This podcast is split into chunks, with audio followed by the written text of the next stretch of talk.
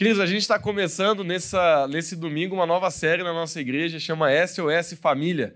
Essa é a nova série da nossa igreja. O mês de agosto vai ser o mês da família aqui na nossa igreja. Durante quatro finais de semana, nós vamos estar trazendo mensagens para trazer uma restauração e uma renovação dentro da sua casa, dentro do seu lar.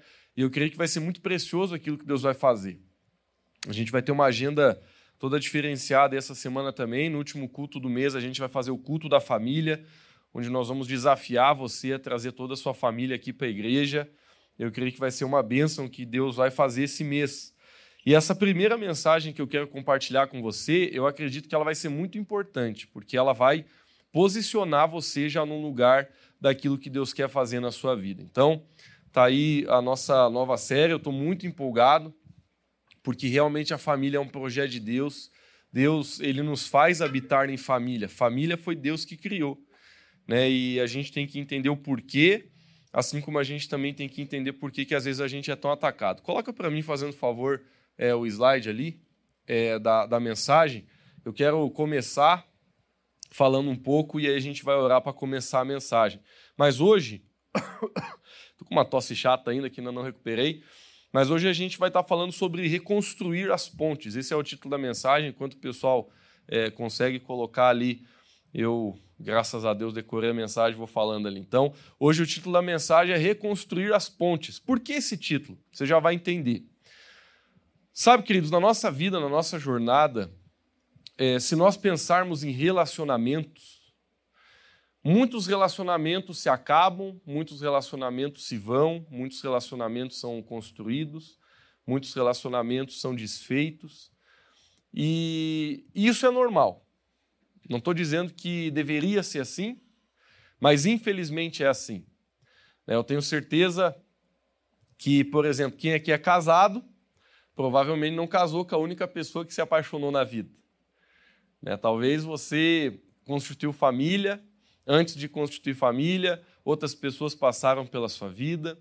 Talvez hoje você já tem filhos, netos, ou talvez você é jovem né, e nem é casado ainda, só tem seus pais. Eu não sei qual que é o seu contexto familiar, mas eu sei que essa série vai mexer com você.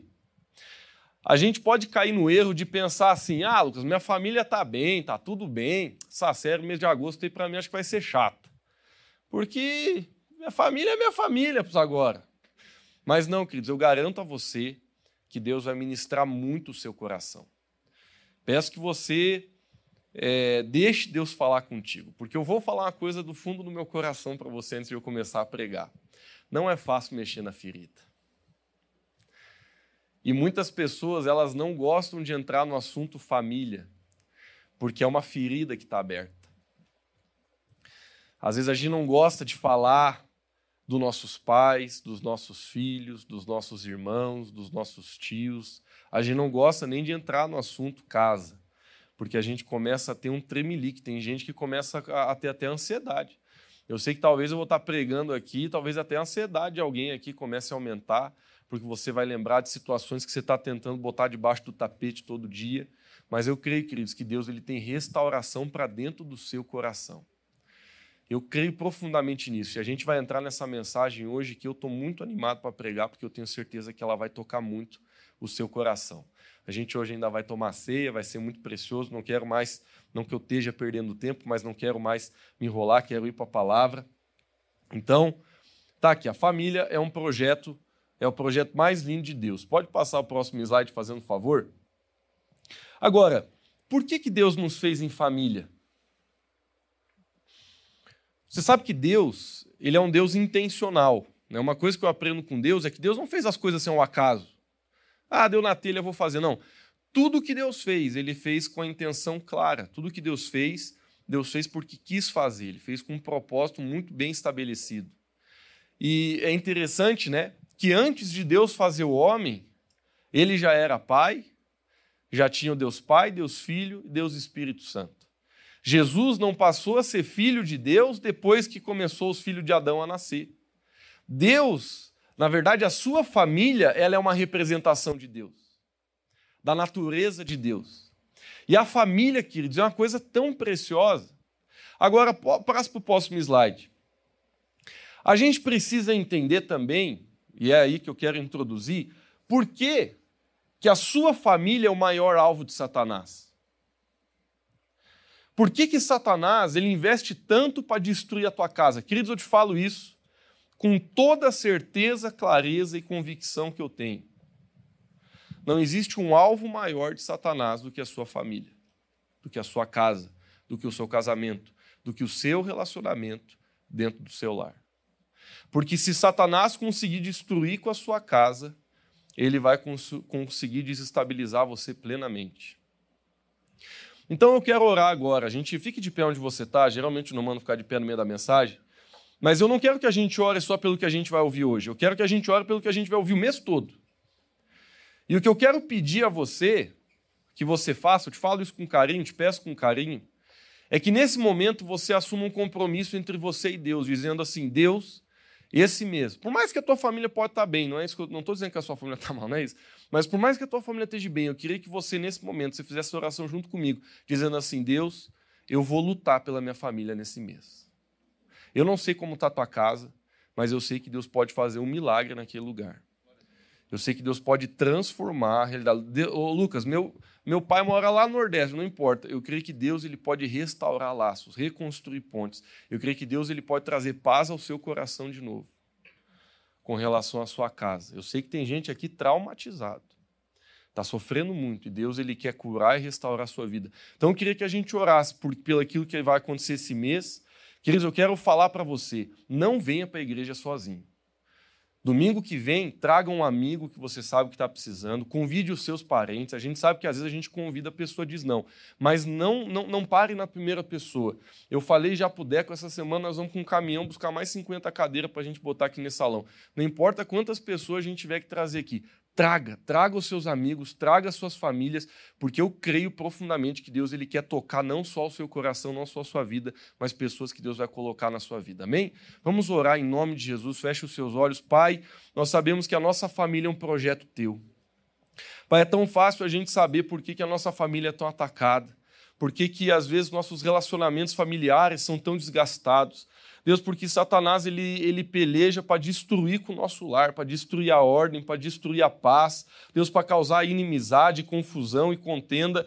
Pai, mas nós queremos olhar para a Sua palavra no mês de agosto e nós queremos profetizar em nome de Jesus uma nova realidade para os casamentos desse, dessa casa, Pai, uma nova realidade para as famílias, para as casas, para os lares, para os filhos.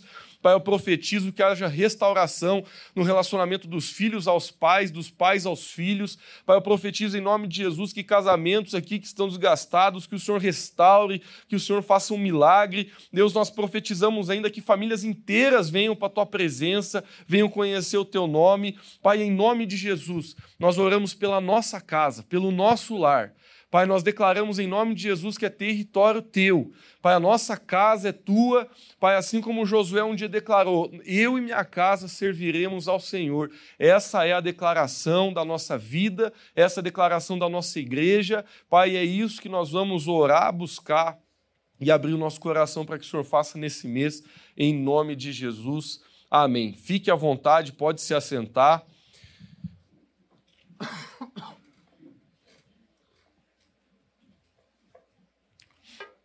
E olha só, vem aqui comigo. Próximo slide. Olha o que a gente vai começar a falar agora aqui.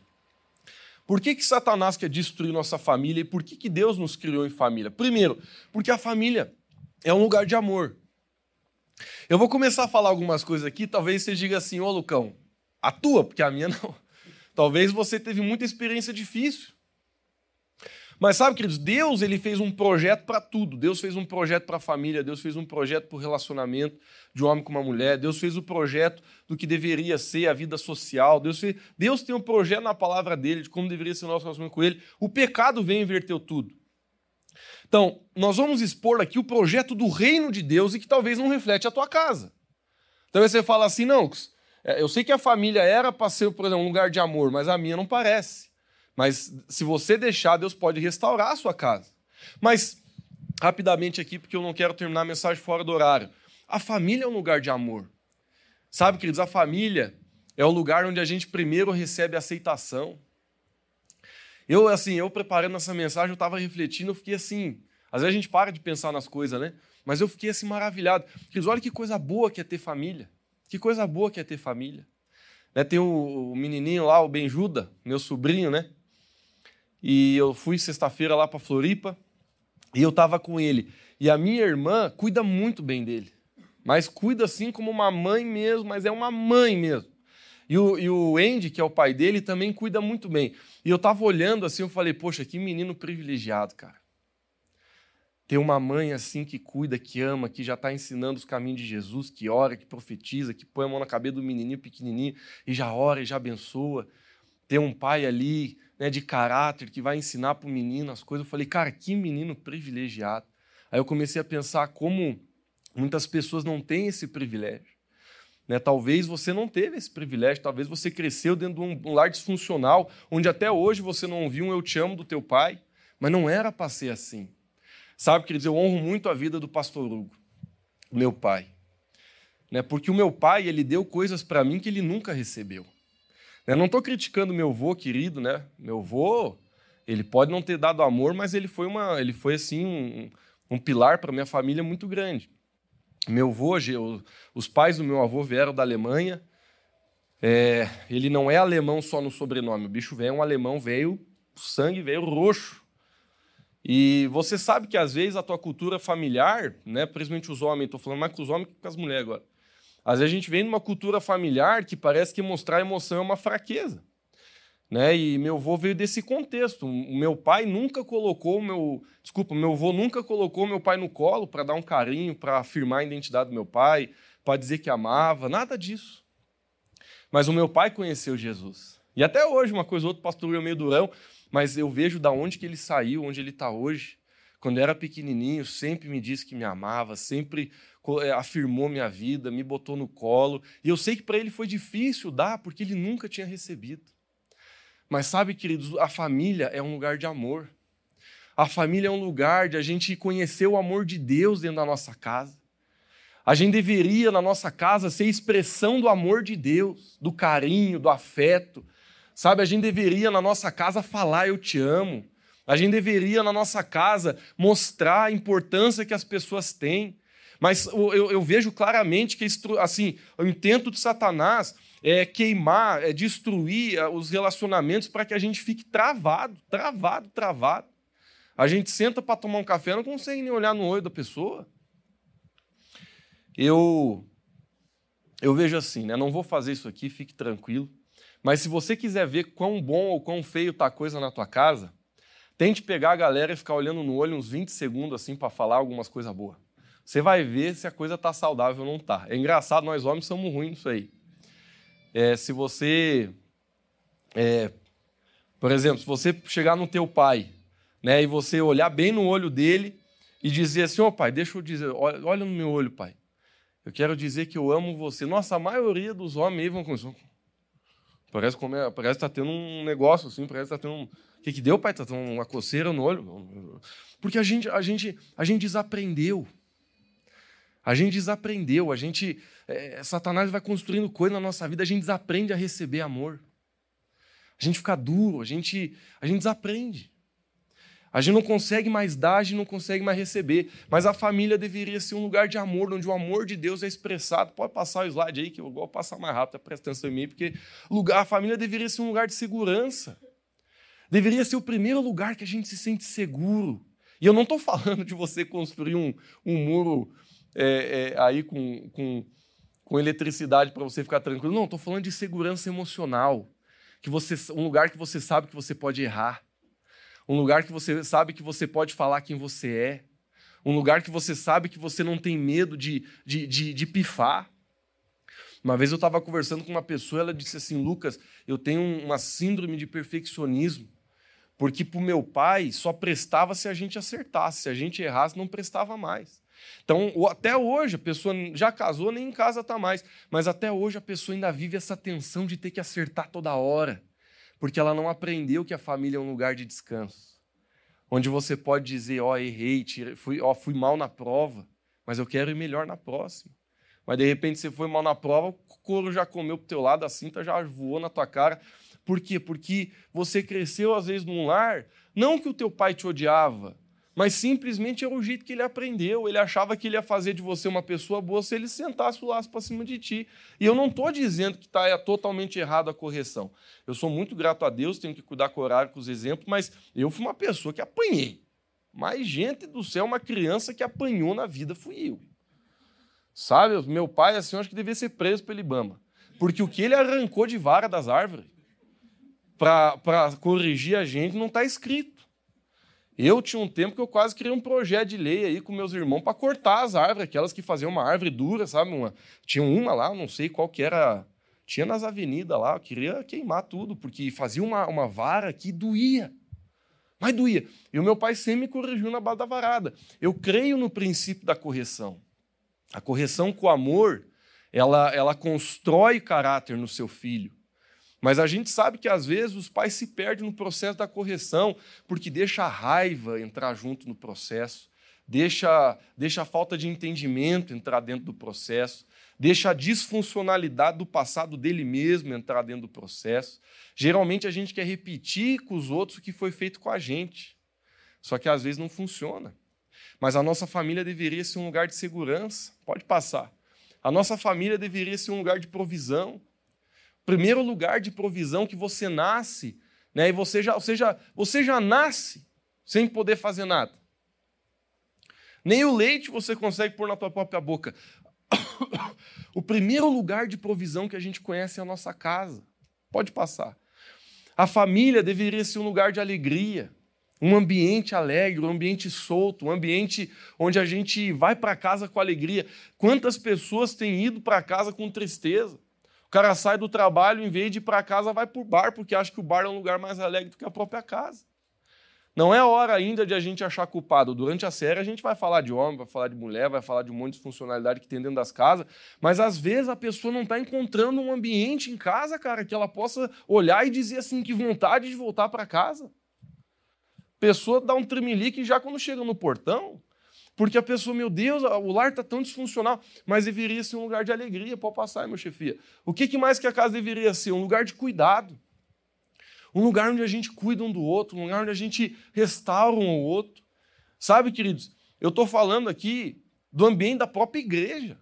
A gente poderia transferir tudo isso aqui que eu estou falando para o que deveria ser uma igreja. Uma vez eu vi um pastor falando, concordei com ele, declaro, desde quando eu aprendi: quanto mais do reino de Deus uma igreja tem, mais ela é parecida com uma família. Queridos, a nossa casa é um lugar de cuidado.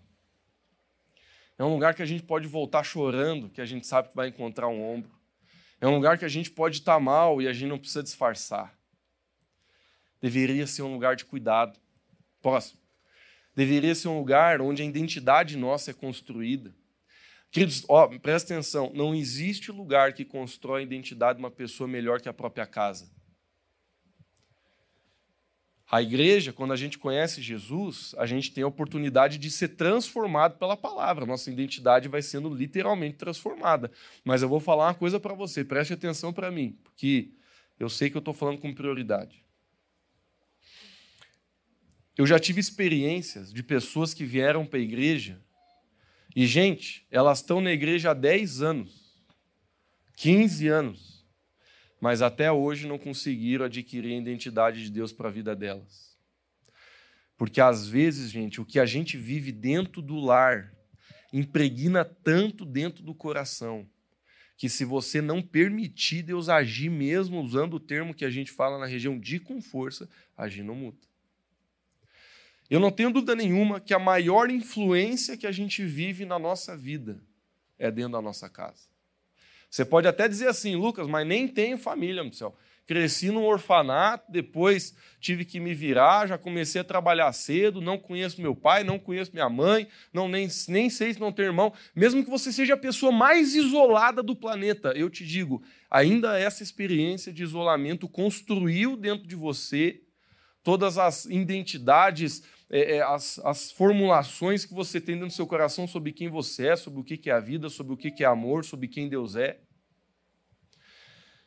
Porque, sabe, queridos, sem Jesus, a gente está muito, assim, a gente está muito propenso a virar fruto de um meio. Sem Jesus. Mas quando a gente conhece Jesus, com o poder de Cristo na nossa vida, a gente tem a oportunidade de não deixar mais o meio moldar a nossa vida. Amém? Muitas pessoas elas falam assim: "Ah, Lucas, hoje eu sou brabo porque olha só o meu contexto. Ah, Lucas, hoje eu sou inseguro porque olha quanto eu fui traído. Ah, Lucas, hoje eu sim, eu sou desse jeito porque meu Deus, olha do contexto que eu vim". E eu eu entendo isso. Mas, queridos, uma vez que a gente conhece Deus e a Sua palavra, a gente tem a oportunidade de transformar a nossa história, de transformar o que está dentro da gente.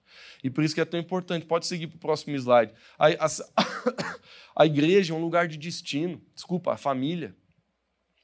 Sabe, quando a família é estruturada, a gente cresce com um senso de destino, com um senso de propósito. Porque dentro da família deveria ter esse princípio lá. Você, pai, você, você aponta o destino do seu filho. Sabe, gente, eu vou falar uma coisa com muito carinho para você. Você que é pai, você tem que estudar como que é ser um pai. Porque a gente não pode criar nossos filhos na nossa cabeça. Não dá certo. Por mais que você seja o melhor, o pai mais intencionado de Otacílio Cobb, mais bem intencionado, você precisa conhecer princípios da palavra com relação a como conduzir os seus filhos. Gente, se tem, uma, tem gente que nem quer ter filho nessa geração porque está com medo. Tem gente que pensa assim, ó, oh, Lucas, não vou ter filho, não precisa ah, jogar criança nesse mundo do jeito que está aí, é só para se quebrar. Não, queridos, nós não podemos ser a geração que vai ter medo de ter filho. Não estou dizendo para ter um monte também, porque está caro as coisas hoje. Mas, mas assim, ter medo de ter filho não pode, a gente tem que crer na palavra de Deus, que nossos filhos são como aljava. Só como aquela flecha na aljava que a gente, no bom sentido, vai apontar e vai alcançar o destino de Deus para a vida delas. Mas a gente tem que aprender a ser pai também. Botar filho no mundo aí para ir tratando ali no, no, no pão com chimia ali, não dá. A gente tem que, a gente tem que saber como fazer. A gente tem que saber, você é homem, você tem que saber teu lugar para de, de, de, é, decretar destino, identidade na vida da tua menina, do teu menino de casa. Você que é mãe, você tem que saber o teu lugar de você trazer afirmação, de você trazer amor para dentro do teu lar, trazer estrutura. Porque senão essa piazada vai crescer de um jeito e daqui a pouco a gente não entende mais. Queridos, assim, eu, eu pastorei aqui em Ontracircó há quase nove anos. Quantos pais já me procuraram desesperados? Que nem é da igreja. A gente vem aqui, Lucas, por favor, ajuda, meu filho está passando isso, está passando aquilo. Às vezes os pais não sabem mais o que fazer. E nós, como igreja, vamos sempre ajudar, sempre aceitar, vamos sempre estar ali pronto para ajudar todo mundo. Mas eu vou falar uma coisa bem sincera para você. Eu sou o pastor do teu filho, não sou o pai. A responsabilidade de criar, de dar destino, de botar limite é você. E tem gente que acha que eu que tenho que fazer isso. Tem gente que acha que é a igreja que tem que ensinar limite, que tem que ensinar amor, que tem que dar afeição. Quando na verdade o papel é seu, pai. O papel é seu, mãe. A gente precisa entender o nosso papel. Passa, querido, fazendo um favor. A, a, a família é um lugar de referência. Essa palavra é tão importante. E por isso que Satanás quer acabar com a família, porque se ele acabar com a família, ele acaba com a referência. Ninguém mais tem referência de nada. Ninguém mais tem exemplo bom de nada. Mas a família é um lugar de referência. Pode passar fazendo um favor? A família é a nossa base. Esse é o último, agora a gente vai começar a entrar nos versículos. Mas a família, gente, é a nossa base. O que é base? É aquilo que sustenta. Eu, eu não sei você, mas quando a minha família não está bem, parece que mais nada está bem. E olha que nem casado eu sou. Assim, quando eu era criança, hoje, bem difícil pastor e pastor não se brigar. Mas tinha uma época, quando eu era criança, que eles brigavam pra caramba. E eu lembro, eu como criança, assim, que se o meu pai e minha mãe estavam brigados, mas nada estava funcionando na minha vida. Parece que não, nada tava, não adiantava. Podia, podia passar o filme que eu queria na TV, podia chegar o jogo de videogame que eu queria, nada estava bom. Porque a família é a base. Se a tua família não está bem, você não vai estar tá bem. Você não vai ter autoridade. Você acha que se você, se a tua família está mal, teu casamento está mal, teu casamento com teus filhos está mal, você acha que você vai ter alegria, vai ter vontade, vai ter autoridade para fazer as coisas que Deus quer que você faça? Não vai. Por isso, queridos, é tão importante a gente entender que Deus ele quer construir a gente e a nossa família. Mas ao mesmo tempo, a palavra fala de um inimigo que quer destruir. Eu quero ler alguns versículos agora, fazendo favor, joga para frente aqui. Pode, pode pular esses aqui que Pode voltar no versículo ali, fazendo favor, querido. A Bíblia, no livro de Marcos, ela fala assim: ó, mas no princípio da criação, Deus fez homem e mulher. Aqui, Deus, aqui a palavra de Deus está mostrando como que Deus fez a família. Deus fez homem e aí Deus fez a mulher. Por essa razão, o homem deixará pai e mãe e se unirá à sua mulher. Aqui está falando do casamento. Né? Eu, eu, assim, eu tenho que me cuidar aqui para não fugir do assunto, né? Mas a minha mãe, graças a Deus, graças a Deus. A minha mãe é muito sábia. Ela olha para mim e fala assim: Lucas, mora longe da sogra. Aí eu falo, mas por quê, mãe? É o princípio. Teu casamento só vai dar certo se morar longe da sogra. Esse negócio de morar com a sogra, meu... se alguém mora aqui é uma brincadeira, tá? Não, pior que não é mesmo. Ela fala, não mora com a sogra. Ela, ela fala para mim, ela olha assim para mim, ela diz assim, casa é chispa daqui, menino. Ela fala assim para mim. Eu falo, que isso, mãe? É isso mesmo, já tá fedendo aqui em casa. Ela fala, casa e chispa, tem que sair. Por quê? Porque muita gente casa, mas não chispa. Você casa e tu ainda fica dependendinho da mamãe, do papai, toda hora a mãe enchendo, aí briga, liga pra mãe. Mãe, briguei com ele aqui, olha, mas não devia ter casado. Tu tá acabando com o teu casamento. Tá acabando o teu casamento. O que, que a Bíblia fala? Deixa pai e mãe. Não estou dizendo que não pode fazer um cafezão no final da tarde no domingão, mas o princípio para você dar certo no teu casamento é você viver a tua vida com a tua esposa, é vazar. Pode visitar, né? Diz um, um diz um, um comediante aí que quando você vai casar, você não pode morar nem tão perto, né, Bruno? Nem tão longe da sogra. Né? Porque se morar muito perto, aparece direto para fazer a visita. Se morar muito longe, vem para ficar muito tempo. Então, tem que calcular aí onde você vai construir a casa, como é que vai ser. Né? Mas assim, tirando a piada de lado, o princípio emocional, porque você até pode morar no mesmo bairro da tua mãe, da tua sogra, não tem problema, mas emocionalmente você tem que desligar. Deixa pai e mãe. E os dois se tornarão uma só carne. Assim eles já não são dois, mas são um. Portanto, o que Deus uniu, ninguém separe. Olha, olha Deus, olha Deus instituindo família aqui. Eu sei que um monte de vocês aqui já ouviram esse versículo mil vezes, então a tendência de você ler esse de novo com mais uma vez na tua vida é grande, mas eu quero que você preste atenção no que a Bíblia está falando sobre família. A Bíblia está dizendo, ó, você, quando achar uma mulher, vai e casa. Você deixa o pai, deixa a mãe em casa. Não é se juntar. Se juntar não vale, gente. Isso aí não sei quem que inventou, não sei quem divulgou aqui em Otacílio Costa, mas eu sei que tem um monte de gente assim, não sei se está querendo economizar o cartório, eu não entendo. Ou realmente não ama a pessoa suficiente para dizer que vai ficar com ela, mas tem muita gente que está 10, 20 anos junto, e aí de repente a gente vai conversando que ela não casou, velho. Gente, isso é ridículo. Você está abrindo portas, está abrindo, você está deixando escancarado a, a porta para Satanás entrar no teu relacionamento. Casamento, gente, é, é, é isso aqui, ó. É você ser um com a pessoa, para que você acredite que nunca mais vai se separar. Ah, Lucas, mas me separei. Ok, o que aconteceu na tua vida antes de conhecer Jesus aconteceu. Vamos para frente a partir de agora, que a Bíblia fala. Jesus ele não considera que foi feito na ignorância. Mas uma vez que você conhece o certo, conhece a palavra, conhece a coisa, joga o teu passado para trás, mas vamos fazer certo a partir de agora, pessoal. Esse negócio de se juntar é coisa de, é coisa de gente fraca. Se você não confia para estar com a pessoa, não desconfia no caráter, então não esteja com ela. Mas esse negócio de se juntar só vai trazer maldição para dentro da tua família, para dentro da tua casa. Pelo amor de Deus, vai no cartório, resolve essa situação. Tem um monte de gente que me procura. Uma vez eu passei uma situação muito difícil. Uma mulher veio me procurar e falou assim: Lucas, eu não quero é, registrar no cartório né, o, meu, o, meu, relacionamento com o homem, porque eu ainda recebo uma pensão do, do, do, do meu marido que faleceu. E, poxa, se eu for lá e registrar no cartório agora que eu estou com esse homem, eu vou perder essa pensão. E era uma pensão boa. Aí, de certo, ela chegou para mim achando que eu, que eu ia perguntar, mas quanto que é a pensão? Ah, não, então acho que Deus vai. Acho que dessa vez Deus, ele. Se fosse até uns dois mil pila, eu acho que mas esse valor eu acho que Deus muda de ideia. Querido, eu falei para a mulher, eu falei assim, ó, eu, eu, assim, me perdoe em te dizer isso. Mas a palavra de Deus, ela não tem é, situação para a gente mudar ela. Você casou quando você foi para o cartório, você está no Brasil. No Brasil é fácil no cartório, a lei dos homens. A Bíblia fala que Deus instituiu a lei dos homens, a lei de Deus. Temos que andar nas duas. Não adianta você dizer assim, ah, não tem, não tem semáforo na, na Bíblia, eu não vou parar em nenhum. Você vai levar multa, se você continuar levando multa, vai perder a carteira, se continuar dizendo vai preso, meu filho. A gente está aqui para também andar na lei dos homens. A lei dos homens também nos abençoa. Tem muita gente que pergunta para mim, Lucas, qual que é o casamento que vale? É o religioso ou é o no papel? Eu falo, é no papel.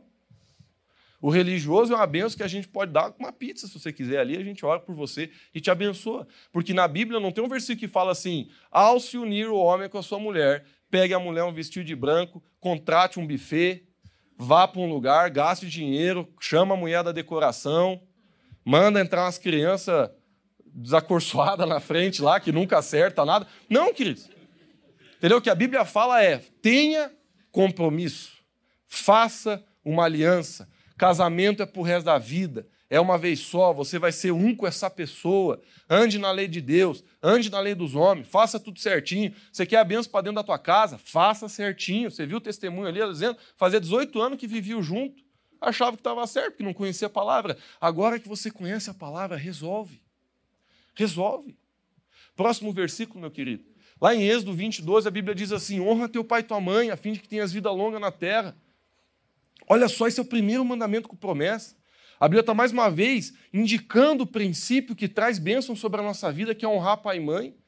Tem muita gente, queridos, que está vivendo a vida e não está honrando os pais. Isso aí destrói com você. Sabe, tem gente que, pelo orgulho, gosta de dizer que não. Mas o nosso relacionamento com os nossos pais, presta atenção, até você que teu pai já morreu, o nosso relacionamento com os nossos pais é uma das coisas que mais dita a nossa saúde emocional. Se você tem um relacionamento ferrado com seus pais, Deus quer restaurar isso aí. Ah, mas ele quer ruim. Ok, daqui a pouco a gente vai entrar quando a pessoa quer ruim. Mas Deus, ele quer restaurar a sua vida. Deus, ele quer trabalhar com você. Porque independente se teu pai é bom ou ruim, Deus não chamou a gente para só honrar gente boa. Deus chamou a gente para honrar os nossos pais. Pode passar o versículo aqui. Olha só que a Bíblia fala em Provérbios 1, 8, 9, diz assim: Ouça, meu filho, a instrução de seu pai, não despreze o ensino da tua mãe. Eles serão um enfeite para a tua cabeça, um ardono para o teu pescoço. Mais uma vez, a Bíblia aqui está fazendo, está trazendo a narrativa da importância do, da família.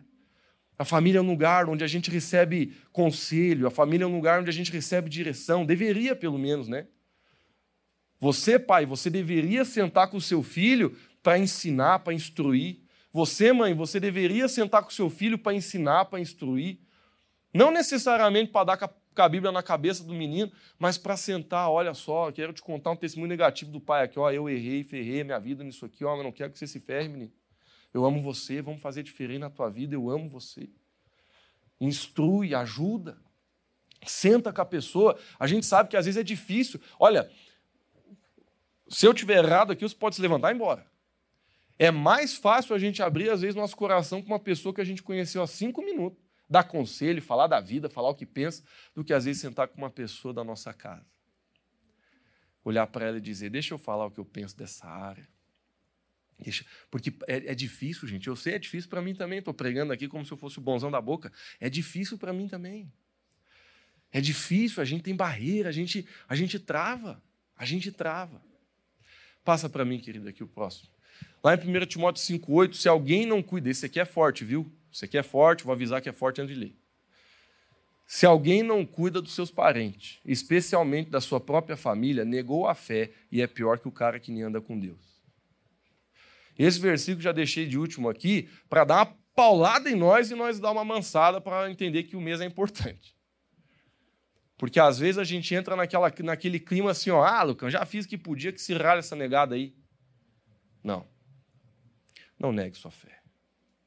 Eu sei que família é difícil. Eu sei que às vezes você já tentou tudo que você acha que podia. Mas o chamar de Deus para a gente é cuidar. Cuidar. Não, não, não negue a sua família o cuidado. Deus ele quer que a gente tenha um amor especial pela nossa casa. Bom, seguindo aqui, queridos, é, tem mais um verso aqui. Pode, pode voltar ao verso da Salmo 68,6. Deus faz o solitário vive em família. Liberta aqueles que estão presos e grilhões, mas os rebeldes habitam em terra seca. Esse versículo aqui é poderoso demais. Olha só o que a Bíblia fala: que o propósito de Deus, Deus ele restaura uma pessoa que está solitária para viver em família. Tem um versículo que eu amo, se não me engano, está no livro de Provérbios, que fala que alguns, alguns amigos se tornam mais chegados que irmãos. Quer dizer, a igreja, o reino de Deus, é um lugar que muitas vezes a gente, você vai conhecer pessoas que vão, que vão ser para você, às vezes, mais do que um irmão de sangue. Por quê, queridos? Porque mesmo que você diga assim, Lucas do céu, Olha, minha vida familiar é uma desgraça, cara. Tá tudo destruído. Olha, e não ter o que fazer, e você explica a situação e eu digo, olha, concordo contigo, cara, não tem muito o que você fazer aí mesmo. Sabe, por mais que a tua história seja um caos completo, ainda assim eu te digo, Deus, ele vai trazer uma família para você. Deus, seja uma família na fé, seja irmãos na fé, mas ainda assim Deus vai capacitar você a construir uma família saudável que vai trazer edificação para todos que estiverem nela. Agora, a pergunta, essa aqui, eu peço que você seja sincero com você mesmo, não é comigo, é com você mesmo. Como é que está a tua família? Depois de tudo que eu falei aqui, faça uma reflexão com você. Como está a sua família? Eu quero compartilhar, queridos, antes de a gente finalizar, quatro princípios que eu creio que nos ajudam a restaurar, reconstruir as pontes e restaurar a nossa casa. Passa para mim, fazendo favor. Pode passar, fazendo favor. Pode passar, fazendo favor. Quatro chaves para a reconstrução da nossa família. A primeira delas, coloca ali para gente, a humildade. Gente, a mensagem de hoje, presta atenção, ela, tá, ela vai começar trazendo uma base. O meu objetivo aqui é que você vá embora dizendo assim: eu decidi lutar pela minha família. Eu vou fazer o que precisa ser feito, eu vou colocar o meu coração no lugar certo e eu creio que Deus vai fazer algo. Meu objetivo é esse. Se você ir embora daqui hoje com isso no seu coração firme, valeu a minha gasolina chegando aqui, valeu a tua, valeu a gente estar tá aqui, porque o propósito é esse. Nós temos mais três final de semana, que Deus vai ministrar a sua vida fortemente. Hoje é a introdução. Mas eu preciso que você considere esses quatro elementos que eu vou conversar com você hoje. O primeiro deles é a humildade.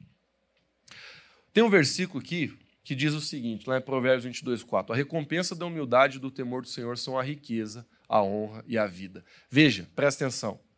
A humildade traz recompensa.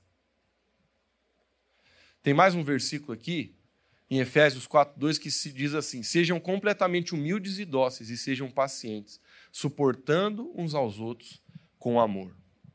Agora veja, querido, presta atenção aqui, porque eu sei que não vai ser fácil para você ouvir. Humildade, a verdadeira humildade, como a própria palavra já sugere, ela coloca a gente num lugar de compaixão. Eu vou falar de mim para não falar de você. Na minha vida, os momentos que é difícil para mim ser humilde são os que eu acho que eu estou certo, por exemplo. Então a gente pensa assim, não, não é que eu não sou, não é que eu não sou humilde. Eu sou humilde, mas quem está errado é a pessoa. Então por que, que eu vou pedir perdão, por exemplo? Na nossa vida, a gente tem a tendência de, quando se trata desse assunto, relacionamento, família é, e essas conexões sociais da nossa vida, a gente tende a sempre a querer achar um culpado que não é a gente. E eu vou ser sincero, às vezes não é você mesmo culpado. Mas para você restaurar as pontes, para você restaurar os laços, você tem que ser humilde. E meu querido, às vezes a humildade vai se manifestar como você sabendo que você está certo, mas ainda assim a pessoa que pede perdão é você. Vou falar uma coisa para os homens aqui. Depois as mulheres quiserem dar um dinheirinho, eu fico lá na porta. Você é o sacerdote do teu lar. Você é o líder da tua casa. Quando Deus estabeleceu a ordem dentro da família, ele não diz que a mulher é menos importante que o homem. Todo mundo tem a mesma importância. Satanás, com esses movimentos engraçados, que tenta trazer mentira para dentro da palavra. A Bíblia não é machista, muito menos feminista. O que a Bíblia traz é uma ordem que estabelece paz, alegria e decência dentro da casa. E quem anda debaixo da palavra é feliz e pleno. Agora, presta atenção no que eu vou te dizer. Deus estabeleceu o homem como líder dentro de casa. Ele não é maior, não é menor, mas ele tem o lugar de sacerdote, de líder dentro da família. A primeira pessoa que devia pedir perdão é você. Aí você diz assim: não, Lucas, eu até concordo, acho que tua mensagem aí até é coerente, mas você tem que entender o meu contexto. Querido, eu vou te falar com todo carinho. Se você está certo, se você está errado, não importa. Você deve ser o primeiro, porque você é o líder. O líder tem que dar o exemplo. A coisa está tudo destruída, a tua mulher está endemoniada mesmo, o negócio está tudo detonado. Você olha para a mulher assim e. Mas não importa, você tem que dar o exemplo. Você tem que ser a pessoa que. E você vê, né? Olha como é engraçado. Presta atenção, você vai começar, você vai começar a ver alguns, alguns negócios estranhos na sociedade. Por que, que hoje a gente vê que é bem mais fácil a mulher vir para a igreja do que o homem? Isso aí eu sei porque eu estou lidando com igreja faz tempo, gente. Eu sei que tem um monte de mulher aqui que luta para trazer o marido e não tem jeito. Por, que, por, por que, que a gente entende que Satanás ele consegue travar os homens? Os homens ficam banana. Os homens não, eles não têm. Sabe? É sempre mais fácil você ver a mulher assim, ó, nossa, quando que a gente vai reunir para orar aqui na nossa casa? E o homem sempre lá. Porque a gente é ruim, a gente é ruim. Vamos confessar, o marada. Só não manda as mulheres sair um 10 minutos porque ia causar muita coisa. Mas vamos confessar aqui, ó, marada. Estou me incluindo no meio. Nós somos ruins de lida. Quem não é ruim pode ir embora tranquilo, não precisa nem ouvir a mensagem. Mas quem reconhece, fique. A gente sabe que é mais difícil para a gente porque nós, nós não gostamos disso aí. Nós achamos que é frescura. Mas as mulheres, como elas são mais sensíveis que a gente, elas veem a importância de pegar os filhos lá na sala, vamos fazer uma oração, vamos fazer um devocional junto, vamos fazer alguma coisa. Sabe, queridos, a gente tem tanta dificuldade e antes de fechar o parênteses, para voltar para o princípio da humildade, eu falo para você, homem, eu sei que nós, de natureza, de natureza nós somos ruins de lida, de natureza nós já queremos assim não se humilhar, porque nós somos homem, a gente acha que a força do homem está no cara, está certo, tá... mas eu falo com carinho para você. A humildade é a maior força que uma pessoa carrega, porque a Bíblia diz que os humilhados serão exaltados. O caminho para subir antes tem que descer. E a Bíblia também fala que os, os orgulhosos vão conhecer a gravidade rapidinho na vida. Por quê, queridos? Porque o princípio da humildade não falha. A humildade ela tem uma recompensa. E eu falo para você com todo carinho, agora fechando parênteses ali, voltando para a mensagem. Mesmo que a gente tá, ache que está certo, o que, que a humildade manda? Então, assim, ó, agora eu já vou começar a ser específico, tá? Eu não sei como é que está a tua família. Talvez até dentro da tua casa as coisas estão bem, mas com alguém que mora longe não está. E eu vou ser bem sincero para você, tem gente aí que é ruim mesmo da nossa família, que, olha, não vai ter jeito mesmo de fazer muita coisa. Mas daqui a pouco tem um versículozinho que eu vou ler ali, que vai te ajudar a entender o que você faz com gente ruim. Mas a questão é a seguinte, queridos, a humildade, a gente tem que olhar para o nosso coração e dizer assim, será que eu tenho a verdadeira humildade ou eu tenho a falsa? Olha, eu vou falar uma coisa para ti.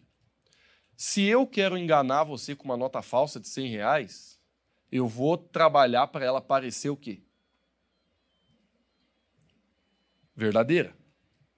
Então, o problema da falsa humildade é que ela parece verdadeira. Por isso que se chama falsa. E por isso que engana eu e você. Porque às vezes a gente olha e a gente pode dizer: Não, eu sou humilde, Lucão. Ih, se você me conhecesse aí, homem do céu. Mas um cara, gente boa, sou eu. E eu acredito. Mas às vezes a gente tem orgulho em coisa que a gente nem está percebendo. No jeito que a gente faz as coisas, no jeito que a gente opera. Então a gente precisa ser humilde, queridos. A gente precisa ser humilde. Se você quer reconstruir pontos que foram quebrados, eu sei que você já está pensando em pessoas aí dentro dessa mensagem. Seja humilde. O segundo princípio é o princípio do perdão. A gente vai ler alguns versículos também Lá em Marcos 11, 25, 26, a Bíblia fala: E quando estiverem orando, tiver alguma coisa contra alguém, perdoa. Porque também o Pai Celestial perdoa os seus pecados. Mas se vocês não perdoarem, também o seu Pai não vai perdoar os pecados de vocês. Esse versículo eu já usei numa mensagem faz pouco tempo atrás. Porque essa é uma verdade, queridos, muito, muito radical. Uma das coisas que mais trava a vida de uma pessoa é a falta de perdão e a amargura. Uma vez, uma mulher, acho que muitos de vocês devem conhecer, se chama Joyce Meyer. Ela é uma congressista famosíssima no mundo. E uma vez ela estava sendo entrevistada e perguntaram para ela assim: ó, você viaja o mundo todo, qual que você acha que é a maior necessidade das pessoas hoje no mundo? Ela não hesitou 10 segundos em falar: falta de perdão. Falta de perdão. Sabe, queridos, às vezes a gente se acostuma com a vida difícil e acha que a vida é assim mesmo. te traiu há 10 anos atrás, até hoje você está você tá preso naquilo. Poxa, faz 10 anos, faz 15 anos, faz 20 anos. Mas aquilo marcou a tua vida e aquilo vai funcionar como uma tatuagem para acabar com você por resto da vida. A boa notícia é que Jesus ele morreu para livrar você disso aí. Não é uma carga que você precisa carregar, querido.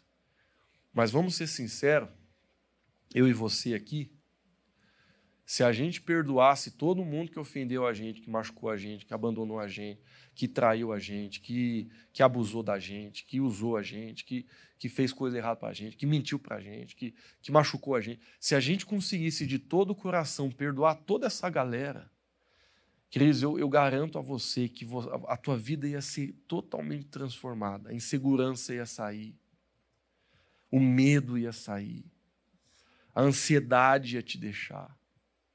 Por quê? Porque a maior parte das cargas emocionais que a gente carrega na nossa vida, que estão destruindo você, teu casamento, que estão destruindo os seus relacionamentos, que estão até destruindo o seu relacionamento com Deus, estão nas situações do seu passado que você não conseguiu resolver. Você lembra, já te dá um arrepio. Você lembra da pessoa, da situação, da causa, já te dá um ruim. Perdão é um processo. Se fosse fácil, o mundo não estava do jeito que está. É difícil. Mas uma vez que Jesus é o nosso exemplo e a gente busca ele na nossa vida, isso se torna muito mais fácil. Por que, Cris? Porque Jesus é a nossa referência. Ele é a nossa referência. E nele a gente pode ter o exemplo para perdoar. Por quê? Porque ele nos perdoa todo dia. Por que, que a gente não vai perdoar? É, tem uma parábola que, se não, olha, é um tapa na nossa cara com as duas mãos. Uma vez Jesus ele contou uma parábola e ele disse assim: Parábola é uma história que Jesus inventava para tentar mostrar alguma coisa que ele queria. Ele disse assim: um cara devia muito dinheiro com o rei, mas devia dinheiro assim que se ele trabalhar para ele da vida não dava conta de pagar. Aí esse rei chamou ele no castelo, parábola, Jesus está inventando uma história, não aconteceu de verdade, está inventando.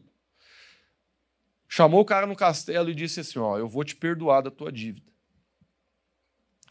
Vá, não faça mais dívida. Eu estou te perdoando dessa dívida. Vamos dizer assim, vamos colocar um número só para te ajudar. 10 milhões de real.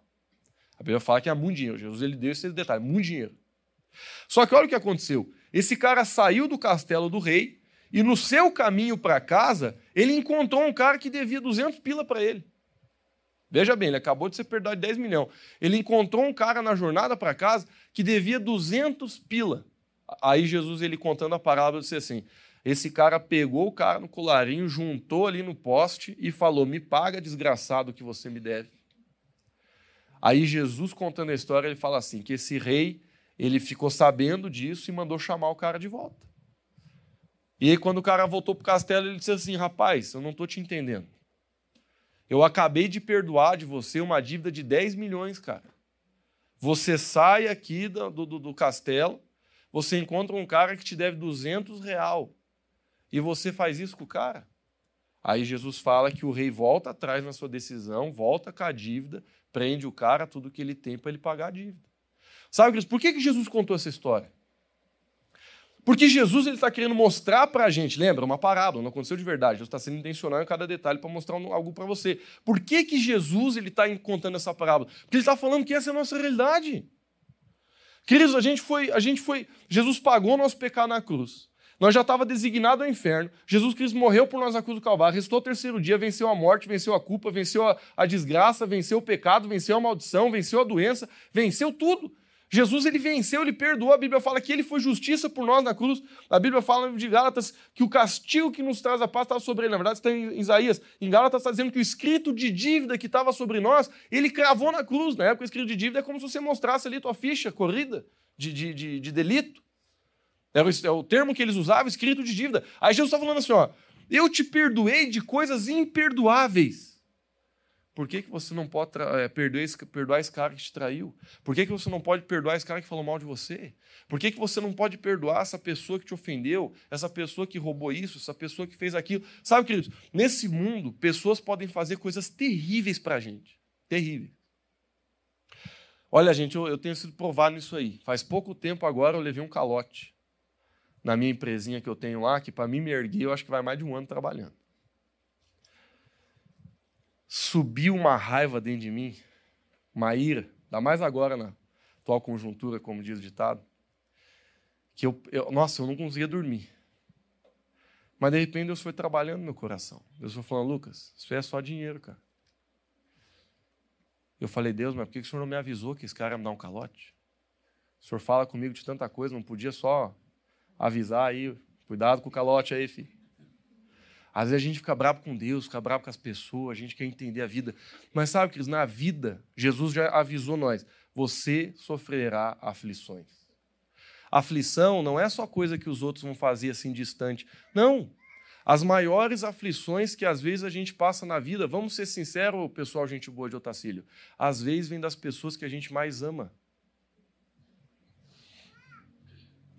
Se um cara louco que eu não conheço passar aqui na frente da igreja e dizer, ô, cambada de retardado, a gente vai olhar e vai tudo continuar o culto. Vai dizer, cara louco. Agora, se uma pessoa que é muito importante para mim, um, meu pai, minha mãe, um, um grande amigo, olhar para mim e dizer, cara, você não presta, você é um retardado, você não isso aí vai machucar o meu coração. Por quê? Porque as pessoas que mais a gente ama são aquelas que mais têm potencial de machucar o nosso coração. Queridos, perdoar. Eu sei que você já ouviu, mas a gente vai ouvir a vida inteira. Perdoar não é uma opção. Para você que é cristão, se você se diz cristão e quer ser cristão, perdoar não é uma opção. Doa o que doer, custe o que custar, gere o que gerar, perdoar não pode ser uma opção para mim para você. A gente não pode nem discutir com a gente se a gente vai perdoar ou não. Perdão deve ser uma manifestação do caráter de Deus na nossa vida. Eu não tenho tempo aqui para falar de questões práticas do perdão. Só quero deixar o adendo aqui para deixar você com dúvida e depois, se você quiser conversar comigo, estou à disposição. Mas tem situações que a gente perdoa, mas a gente não coloca de novo a pessoa no lugar que ela estava. Presta atenção. Uma coisa é amar, outra é honrar. A Bíblia fala que Deus ama todo mundo, mas honra aqueles que honram. Jesus, ele escolheu os doze que iam andar com ele. Isso significa que Jesus rejeitou o resto do planeta? Não. Isso só significa que cada pessoa tem o seu direito de escolher com quem vai andar intimamente. Socialmente falando, cada pessoa, na média, consegue ter três amigos bem próximos. A gente não consegue ter muito mais do que isso. A gente pode ter 5 mil amigos no Facebook, a gente pode ter 100 seguidores no Instagram, mas amigo próximo você vai ter no máximo dois, três. E Deus manda a gente escolher essas pessoas muito bem escolhidas. Não porque você está rejeitando o ré do planeta, mas é porque você ama você mesmo e você sabe o que é bom para você. Por isso que é importante, por exemplo, você decidir bem com quem tu casa.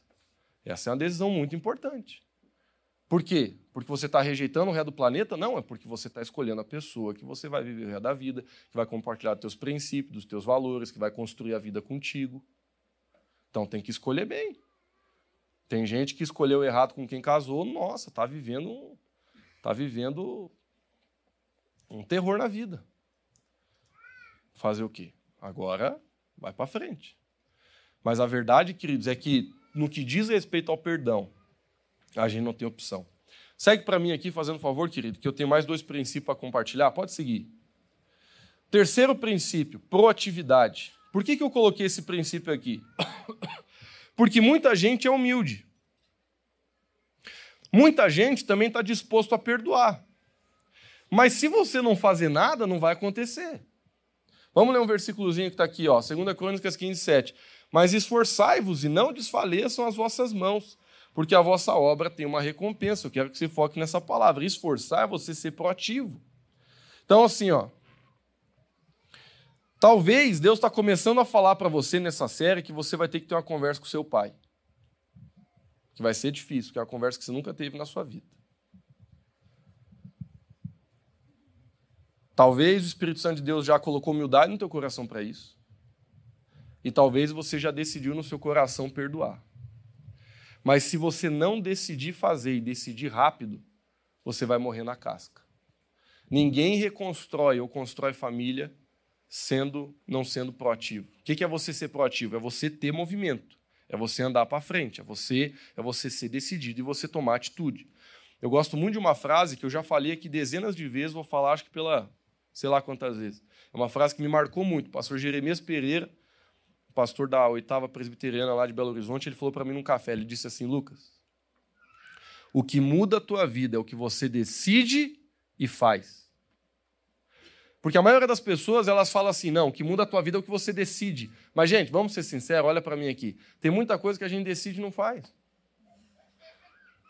Não quero que você levante a mão, mas quem aqui já patrocinou a academia?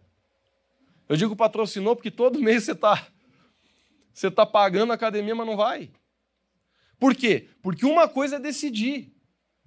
Uma coisa é falar, vou, não, Lucão, rapaz, estou decidido, esse culto foi, pra, foi de Deus para minha vida, é isso mesmo que eu quero mesmo, é isso aí. E a gente pensa assim, não, decidi. Agora eu vou buscar Deus, agora eu vou orar, agora eu vou perdoar, vou parar de ser chato, vou ser homem na minha casa, vou ser mulher na minha casa, vou. Você toma a decisão. Mas se na segunda-feira tu não levantar com proatividade, não vai mudar. Por isso que grava essa frase: o que muda a tua vida não é o que você decide. O que muda a tua vida é o que você decide e faz. De boas ideias o mundo está cheio. Sabe quem está ganhando dinheiro? Sabe quem está despontando? Sabe quem está crescendo? Sabe quem está apavorando? É quem está fazendo. Tem um monte de gente que pensa assim: nossa, mas aquele cara eu conheço, o cara no colégio era um, mas era um torta à direita, era um cara muito ruim. Como é que ele está tão próspero na vida dele? Às vezes as ideias dele até são ruins, mas as que ele tem ele põe em prática. E a gente fica todo lá sonhando a vida inteira e não faz nada. Eu sei por causa de mim. Uma vez Deus falou isso para mim, Lucas, você tem ótimas ideias, mas quantas você faz acontecer? Olha para a tua vida, a gente gosta de sonhar. Ah, vou fazer isso, vou fazer aquilo, vou construir isso, vou fazer minha empresa, minha casa. A gente gosta de pensar, a gente põe no papel. Nossa, virada de ano mesmo é belezura. A gente planeja, a gente sonha. Mas, gente, o que vai trazer resultado não é o que tu sonha, não é o que tu põe no papel, não é o que você pensa, não é a tua inteligência, não é teu projeto. O que vai mudar a tua vida é aquilo que você faz. Tem gente que não tem credibilidade nenhuma, mas o que tem está fazendo. Está fazendo. O cara levanta, vai lá e faz.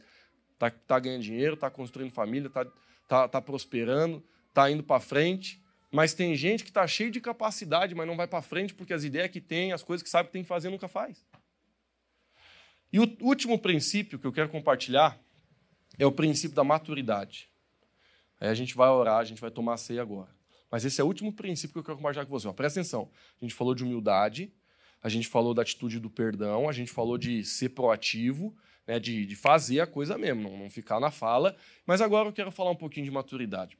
Põe o versículo para mim na tela. Não, não desculpa, vamos, vamos para aquela frase. Cristo, tem um, livro que eu li, sempre aconselho o pessoal a ler, porque é um livro que me ajudou muito. Chama Isca de Satanás, um autor chamado John Bevere. Ele escreveu esse livro há muito tempo atrás. Essa frase eu li nesse livro, eu devia ter uns 14, 15 anos de idade. Eu li esse livro muito cedo. E eu sou muito grato a Deus de ter lido cedo, porque esse livro, assim, ele entrou dentro de mim muita coisa que me ajudou demais na minha jornada. E uma das frases que mais me ajudou, e eu guardei ela, nunca mais me esqueci, é o conceito que ele trouxe de maturidade. E eu quero ler para você. Maturidade verdadeira, presta atenção, é entender e suportar a imaturidade de outros. Então, cola em mim aqui, porque você precisa prestar atenção para você entender. O único momento onde você consegue perceber se você é maduro ou não é quando você está diante de uma imaturidade. Vamos criar uma situação ridícula aqui que não existe. Faz de conta que você estava dentro de um avião, teu avião caiu, só você sobreviveu, você foi para uma ilha deserta. E você está vivendo naquela ilha, sozinho. Não tem ninguém, só tem você. Só tem você. Naquela ilha, você nunca vai saber se você é maduro. Primeiro, porque não tem pessoas com você. E segundo, porque não tem maturidade. Ninguém está ninguém tá falando grosso contigo, ninguém está ninguém tá sendo injusto com você, ninguém está falando mal de você. Você não, você não tem a oportunidade de desenvolver a sua maturidade e você não consegue nem medir ela. Agora presta atenção. Presta atenção que agora eu dar uma cutadinha ali na costela. Por que, que pessoas imaturas são pessoas ruins socialmente falando? Não quer estar perto de gente. Isso é um pouco da personalidade, eu não gosto de estar perto de gente também. Mas é, a gente foge de relacionamentos. Por que, que tem muita gente assim que. Ah, eu não, não quero igreja, não quero. O, o, cara não quer estar em lugares onde ele sabe que ele vai precisar desenvolver sociedade. Ele tem que desenvolver amizade, tem que desenvolver interação. Por que, que tem gente que é assim? Porque isso é um sinal de maturidade. Por que, que tem gente que não quer casar? Falo com carinho, tá? Se tem alguém aqui que não quer, respeito muito. Mas por que, que tem gente assim que diz, eu casar, Deus me livre? Até às vezes já foi casado, levou na cabeça, às vezes até literalmente, né? Não sei se vocês entenderam. Mas por que, que tem gente assim que hoje não quer mais saber de aliança, de compromisso? Por que, queridos? Porque a vida bateu, a pessoa, em vez de amadurecer, ficou imatura, e agora a visão que ela tem da vida é uma, vida, é uma visão superficial. Que a vida inteira dela, o que, vai, o que vai ditar as decisões dela são as inseguranças e a dor e não o amor, não a liberdade, não a autoridade de Deus. Quem que você quer ser? Você quer ser a pessoa que vai ditar as tuas decisões pela tua dor? Pela tua insegurança? Pelo teu medo? Ou você vai se lançar em confiança ao Senhor e permitir que Ele construa as coisas na sua vida? Aí uma pessoa diz assim, Lucas, mais uma vez eu conheci uma pessoa que casou com um cara que era cristão e ainda assim o vagabundo traiu. Queridos, eu vou falar uma coisa para vocês. Não existe uma pessoa no planeta, nem ninguém, que é garantia de perfeição. Você casa com gente imperfeita, você está numa igreja imperfeita, nós somos tudo imperfeito aqui. Eu mesmo, meu Deus do céu. Agora, por que, que a gente ainda assim pode confiar, pode amar, pode se entregar? Porque antes de eu me entregar para você, eu me entreguei para Jesus. Se você falhar comigo, eu não vou para o chão, porque meu alicerce não é você. Com todo respeito, eu te amo, vou tomar assim abraçado contigo daqui a pouco, mas você não é o meu alicerce. Meu alicerce é Jesus. Se você decidir me trair, sair dessa igreja e falar mal de mim, como muitos já fizeram, eu não vou abandonar meu ministério e minha vida, porque eu sei que meu alicerce é o Senhor Jesus. Você que está na sua vida aí, se vitimizando porque as pessoas acabaram com a tua vida, te traíram, te detonaram. Teu alicerce era a pessoa, por isso que ela conseguiu acabar com a tua vida. Põe Jesus no teu alicerce e você vai se levantar mais uma vez. Põe a palavra de Deus no teu coração e a paz vai voltar para ti. O que você não pode é colocar teus pés onde você não devia. Tem gente que, em vez de construir a vida em Cristo, constrói nas pessoas, e é aí que você se lasca. Constrói tua vida no alicerce. A Bíblia diz que Jesus é a rocha angular, que Ele é o fundamento, que nunca, nunca, nunca vai ceder. As pessoas podem ceder, queridos. Eu, teu pastor aqui, posso falhar com você. Teu marido aí, ele pode falhar com você, tua esposa pode falar com você, teu filho pode falhar com você. Mas se você tiver em Cristo, você vai sofrer, mas isso não vai te destruir. Você vai se reerguer, você vai dar a volta por cima, você vai reconstruir. Agora eu quero ler o texto aqui, um versículo, fazendo um favor de Gálatas 6:17, que fala assim: irmãos, esse aqui é o último versículo, tá, queridos? Se algum homem chegasse a ser surpreendido numa ofensa, a Bíblia está falando de uma situação que acontece direto com a gente.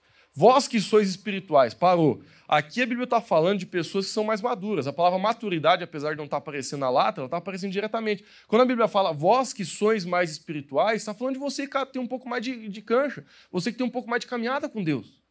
E eu não estou falando de tempo, presta atenção. Eu não estou falando de tempo, eu estou falando de maturidade. Porque um dos maiores dilemas errados sobre maturidade é a pessoa achar que quem é maduro que é mais velho. Não é verdade. Tem gente que tem 50 anos e está perdendo para a maturidade de gente de 30. Ó, tem gente que está na igreja há 15 anos e está perdendo para a maturidade de menino que está aqui há dois. Porque maturidade não tem a ver com tempo, tem a ver com você deixar Deus fazer as coisas na tua vida e você produzir fruto. Mas a Bíblia está dizendo aqui de um contexto espiritual, está falando, vocês que sois espirituais, está falando de maturidade. Você que, que, que tem maturidade, encaminhai o tal com o espírito de mansidão, olhando por ti mesmo, para que não sejas também tentado. Levai as cargas uns dos outros e assim cumprireis a lei de Cristo. A Bíblia está ensinando a gente a viver. Porque se alguém cuida ser alguma coisa, não sendo nada, engana-se a si mesmo. Mas prove cada um a sua própria obra e terá glória em si mesmo e não no outro.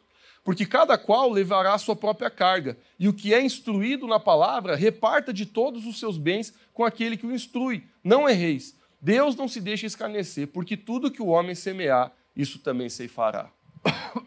Tem mais versículo aí, querido? Eu quero finalizar as leituras aqui para a gente orar. Tem ou não? Não? Então tá. Tem um versículo que eu achei que eu tinha colocado aqui, mas eu acho que eu não coloquei. Até depois vou olhar de novo ali, porque era um versículo que eu lembro que eu tinha colocado. Que a Bíblia fala assim: ó, ao que depender de ti, tem de paz com todos. Eu quero finalizar com a interpretação desse versículo. Porque muitas vezes a gente não entende. Por exemplo, você pode estar aqui, ô Lucão, SOS Família, beleza, estou entendendo, vamos lá. Mas, homem do céu, a família não é fácil. Mas, ó, querido, o que a Bíblia fala? Que nós devemos ter humildade, perdoar, devemos ser proativos, devemos ser maduros. Mas, às vezes, a gente está em contextos muito difíceis. Às vezes a gente conversa com. Eu já conversei com pessoas que a pessoa diz assim: Lucas, não tem diálogo com meu marido. Não tem diálogo com a minha esposa. Se eu falar assim, ó, oi, tudo bem, já vai vir a pedrada. Eu não sei nem o que eu faço. Tem caso que é muito difícil. Mas sabe o que a Bíblia diz? E, e às vezes a gente tem que aplicar isso aí mesmo. A Bíblia fala assim: ó, ao que depender de você. Porque, queridos, o que Deus está chamando você a fazer não é a par do outro, é a tua. Eu vou falar para vocês: tem pessoas que me ofenderam e que eu ofendi, que o que eu pude fazer, eu fiz. Até hoje a pessoa não gosta de mim, até hoje a pessoa fala mal de mim, até hoje a pessoa, se me encontrar na rua, vai fazer cara feia. Mas eu, pelo menos, tenho paz. Por quê? Porque eu sei que eu fiz o que eu pude fazer. Eu pedi perdão, eu tentei o diálogo, eu tentei procurar, eu tentei entender a pessoa.